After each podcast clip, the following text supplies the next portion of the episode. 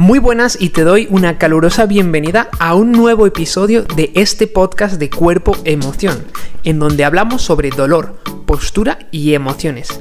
Te invito a que te subas a este viaje hoy conmigo para hablar sobre 5 cosas que sí hay que hacer para manejar el dolor y para lograr mitigar el dolor, ya seas profesional o ya seas una persona que vive con dolor. Y si no vives con dolor, también te va a servir para prevenirlo. Así que quédate conmigo y empezamos.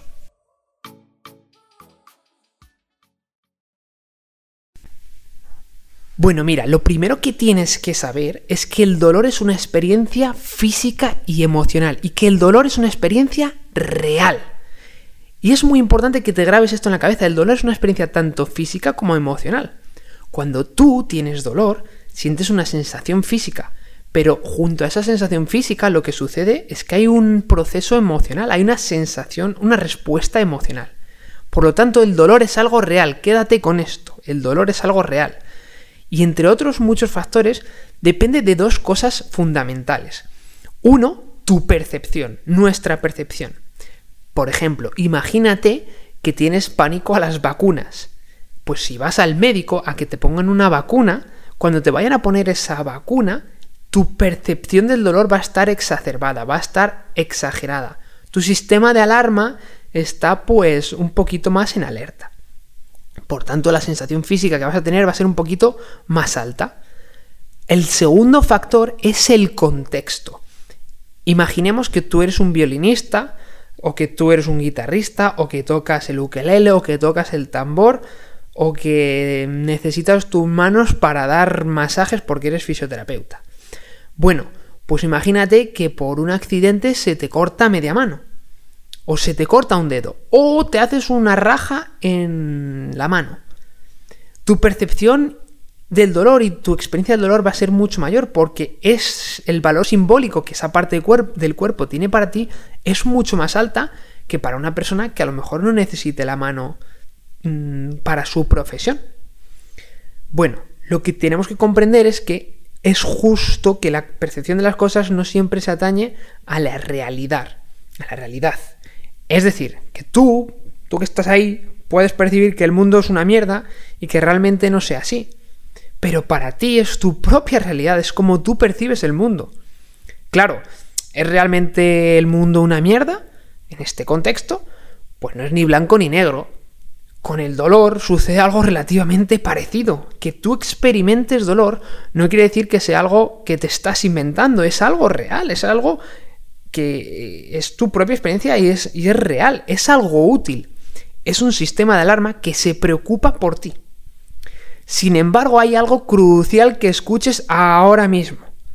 Que cuando el dolor persiste y tú sientes que está arruinando tu vida, que es difícil de imaginar que se pueda Mm, vivir sin dolor, que pueda servir el dolor para algo útil.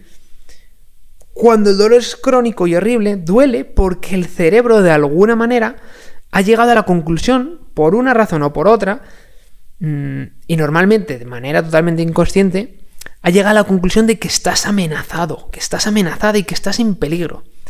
La clave es descubrir por qué el cerebro ha llegado a esta conclusión. Y esto es un proceso que, mm, de descubrimiento tanto interior como con los profesionales que estén a tu alrededor.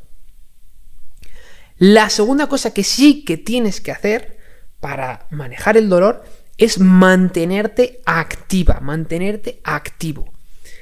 El dolor frecuentemente es una buena, es un buen guía eh, para que las conductas de cicatrización sean las más adecuadas. En ocasiones, por ejemplo, el reposo es beneficioso, mientras que en otras lo que es beneficioso es el movimiento. Por ejemplo, te voy a poner un ejemplo. Yo hace poco me hice daño en la muñeca. Porque estaba haciendo una clase de boxeo y no había hecho boxeo en mi vida. Y le metí un puñetazo a la, al, al saco de boxeo y me hice daño en la muñeca, mucho daño. No me la llegué a romper, pero me hice mucho daño.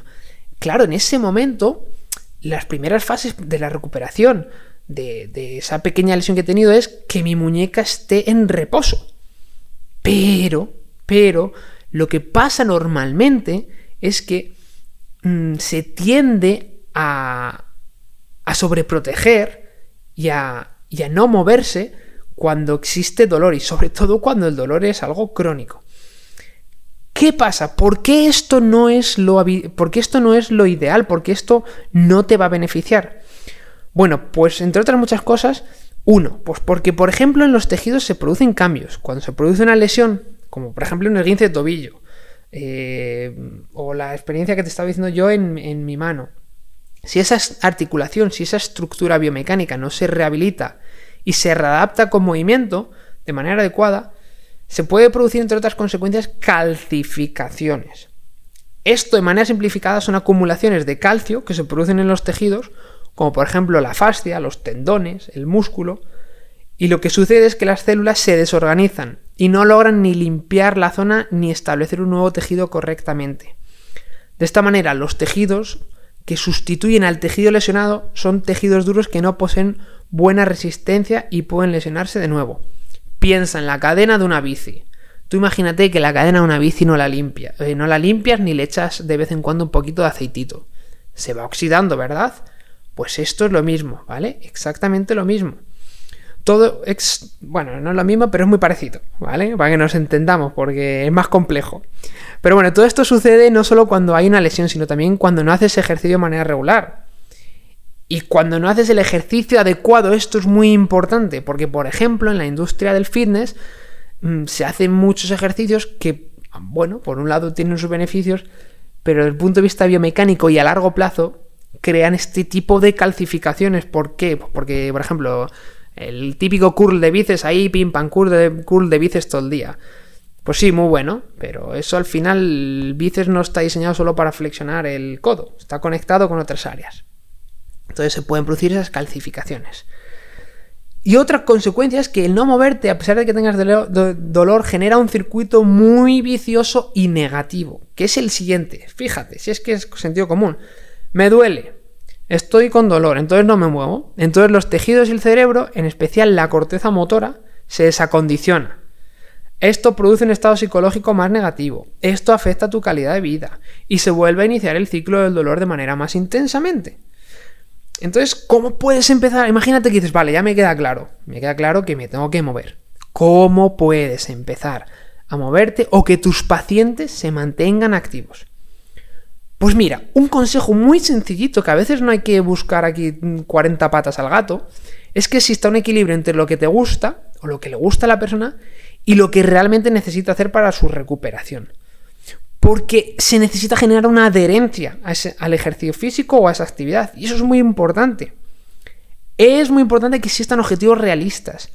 Si una persona, por ejemplo, tiene una hernia discal, no puedes esperar empezar a correr. O quizá ir a clases grupales de yoga u otra disciplina en grupo. La persona debe empezar a moverse en función de su situación y sus necesidades individuales. Por tanto, a pesar de que tengas dolor, muévete. Empieza con pequeños pasos, pero tienes que moverte y hazlo bien. Recuerda que el movimiento es vida, el movimiento da vida. Otra tercera cosa que sí que tienes que hacer. Hasta aquí todo bien, ¿no? Vamos aquí atendiendo. Te has quedado, claro de que, de que el dolor real y que tienes que moverte, ¿a que sí? Bueno, pues mira, la tercera cosa es que tienes que encontrar cosas significativas. Te hago una pregunta. ¿Qué le da valor a tu vida? ¿Te las planta alguna vez? ¿Qué le da valor a la vida de tus pacientes? ¿Cómo puedes guiarles? ¿Qué actividades quieres hacer? ¿Qué te llena por dentro? Mira, mi experiencia, la experiencia de otros profesionales y lo que yo investigo es que es muy importante que las personas con dolor estén inmersas en actividades y comportamientos y en hábitos que añadan un valor positivo y significativo en sus vidas. Y no solo a nivel personal, también a nivel social. ¿Qué quiere decir esto y por qué? Pues porque el ambiente del paciente afecta en los comportamientos del paciente.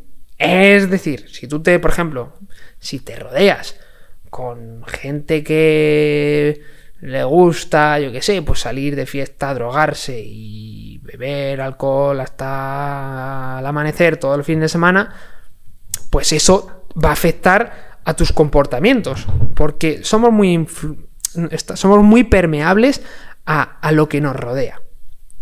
Una de las funciones del profesional que trata con los pacientes que tengan dolor es el de guiar a la persona. Si, por ejemplo, un paciente te dice que todos los fines de semana está haciendo eso que te comentaba, pues deberías de guiar a esa persona hacia actividades más saludables. Cuando el dolor es parte de tu vida, e incluso en ocasiones puntuales, cuando tienes dolor esporádico, que a todos nos puede pasar, pues muchas veces se pierde la perspectiva de las circunstancias. Es como, es como un virus. Imagínate que un virus te contagia y hace que veas tus circunstancias de manera muy negativa. Entonces pregúntate, a pesar del dolor, ¿qué hay bueno en mi vida? Mm, ¿De qué estoy agradecido en mi vida? Mm, ¿De qué estoy agradecido al dolor? ¿Qué puedo aprender del dolor? ¿Qué le da significado a tu vida? ¿Qué le podría dar un significado positivo a tu vida? ¿Te lo has preguntado alguna vez? Bueno, pues hazte esa pregunta y encontrarás respuestas. Venga, vamos a por la cuarta. La cuarta, la cuarta cosa que sí que tienes que hacer. Si estás aquí, vamos, si ya me has escuchado 10 minutos, aguantas otros 10 minutos, ¿eh? Así que venga, mira. Mira, esto es muy interesante. La cuarta cosa es que somos, somos seres sociales. ¿Y esto qué tiene que ver con el manejo del dolor? Bueno, pues porque de nuevo cuando el dolor está presente existen mm, muchos comportamientos de evasión. Es decir, como me duele, pues me encierro en mi cárcel del miedo y no voy a hacer esto, no voy a hacer lo otro, por miedo a, por miedo a qué, por miedo a... Y esto al final afecta a cómo te relaciones socialmente. Si tienes dolor es importante que inviertas tu tiempo en, en tener relaciones sociales positivas, que te nutran. Quizás a través de tu comunidad, a través de un voluntariado, un día a la semana. A lo mejor te gusta jugar a juegos de mesa. A lo mejor apuntarte a un club de lectura. Hacer ejercicio físico en grupo bajo la supervisión de un profesional. Esto, esto, esto realmente es importante porque afecta en tu identidad. Y esto es muy importante, porque muchas personas que tienen dolor, su identidad es, ay, yo es que soy una persona con dolor. Yo es que soy una persona que me pasó esto y entonces tengo dolor y soy... entonces se hace parte de tu identidad. Entonces, tener relaciones positivas con otras personas te ayudará a tener otras perspectivas sobre, por ejemplo, el dolor y mejorar tu bienestar físico y emocional. Ejemplo, mira, se me viene a la cabeza. Yo durante una temporada entrené a personas que tenían lesiones cerebrales, accidentes de tráfico y estas, había personas pues, que no se podían casi mover y personas que tenían la mitad del cuerpo paralizado. A mí esto me dio una perspectiva de la vida pues muy diferente. Y una de las cosas es que yo siento, no siempre, pero en algunas ocasiones cuando lo recuerdo, tremenda gratitud por, por poder moverme. Porque yo veía a estas personas que además le ponían un, entusiasmo y unas ganas increíble. Y a lo mejor iban en silla de ruedas y, y a lo mejor no podían ni hablar. Entonces, pues, pues bueno, esto, esto es algo que tienes que tener en cuenta. Involúcrate en relaciones sociales que te aporten. Tengas dolor o no lo tengas, eso es muy importante. Hazlo ahora. Haz algo ahora mismo para dar el primer, el primer paso e involucrarte para tener relaciones sociales que te nutran. La última cosa que sí que tienes que hacer cuando mm, tratas con dolor, ya sea el tuyo o el de tus pacientes, es lo siguiente que es muy importante, ¿vale? Te has quedado con, los cuatro anteriores, a que sí. El dolor es real, hay que moverse, hay que encontrar mm, un significado y significados positivos, un propósito, y las relaciones sociales. El último, el quinto. El quinto ya te dejo que te libre, a no ser que estés paseando y, y digas, joder, se va a acabar el podcast. Bueno, hay más, hay más por ahí, ¿eh? los puedes buscar. Bueno, el quinto es que cuando tienes dolor, Mm, lo que tienes que hacer es afrontar tus miedos, ¿vale? Cuando tienes dolor, mira, lo que sucede es muy curioso, es que cuando tienes dolor se disparan los sistemas de alerta del cuerpo, ¿no? Porque tu cuerpo es ah, alarma, alarma, alarma, hay dolor. Esto no quiere decir que sea malo, ¿vale? Se produce, además de ese, sistema de alarma que se entiende, un diálogo interno.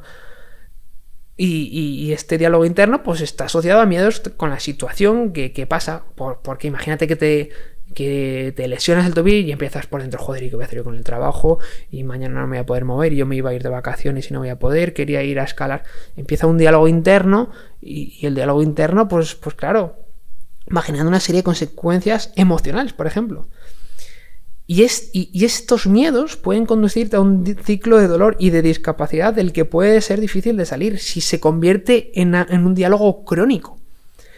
Alguna información de la que recibes de los profesionales de la salud, médicos, fisioterapeutas, etc., de, los, de tus amigos, de tus amigas, de la familia, de los medios de comunicación, pues pueden contribuir al miedo, ¿vale? Y uno de los principales miedos de los que estamos hablando aquí, ¿cuál crees que es si tienes dolor? Pues es que blanco y migado sopas de leche, pues al movimiento, porque, mm, porque, porque cuando te mueves, pues se mueven las estructuras. Y algo que te tienes que tener que quedar mm, en tu cabecita es esto, y esto es algo que yo transmito o intento transmitir mucho a mis clientes y a las personas con las que, a las que entreno. Si quieres que el dolor esté al 100% resuelto para moverte, vamos mal. Vamos mal. Es decir, no puedes esperar a que el dolor esté 100% resuelto para moverte o hacer actividades. El miedo a que te lesiones o te duela es palpable y es normal. Pero ¿qué pasa? Que crees que es mejor no moverte y esto no es una solución. Esto tampoco quiere decir lo contrario. La exposición tiene que ser gradual, esto es clave, gradual. Cada acción que realizas te refuerza positivamente y es un paso más, poquito a poco, poquito a poco. Al igual que con los miedos, con el dolor, pues hay un umbral de tolerancia. Entonces, tu objetivo es exponerte a ese umbral de tolerancia poquito a poco para que aumente. Si te da miedo hablar en público, por ejemplo, pues empieza a hablar delante de cuatro personas que sean amigos tuyos. Y luego, pues invita a alguien que no sea amigo y ya sois siete.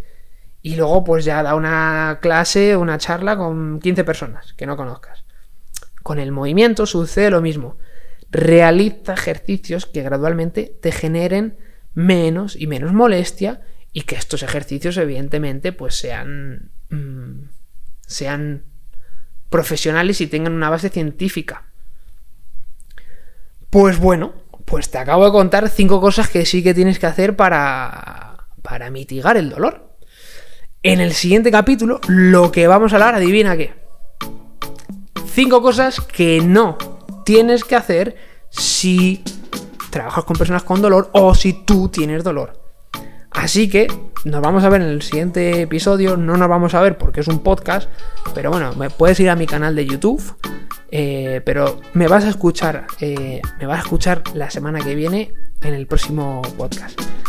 Mi nombre es David El Coro Barrutia, esto es Cuerpo Emoción. Te mando un fuerte abrazo. Si te ha gustado este podcast, por favor, compártelo, se lo pasas a tus amigos, a tus amigas, a tus amiguis, a tus vecinos y a todo el mundo para que, bueno, pues se pueda expandir eh, el mensaje de que te muevas, de que lo hagas sin dolor y de que vivas.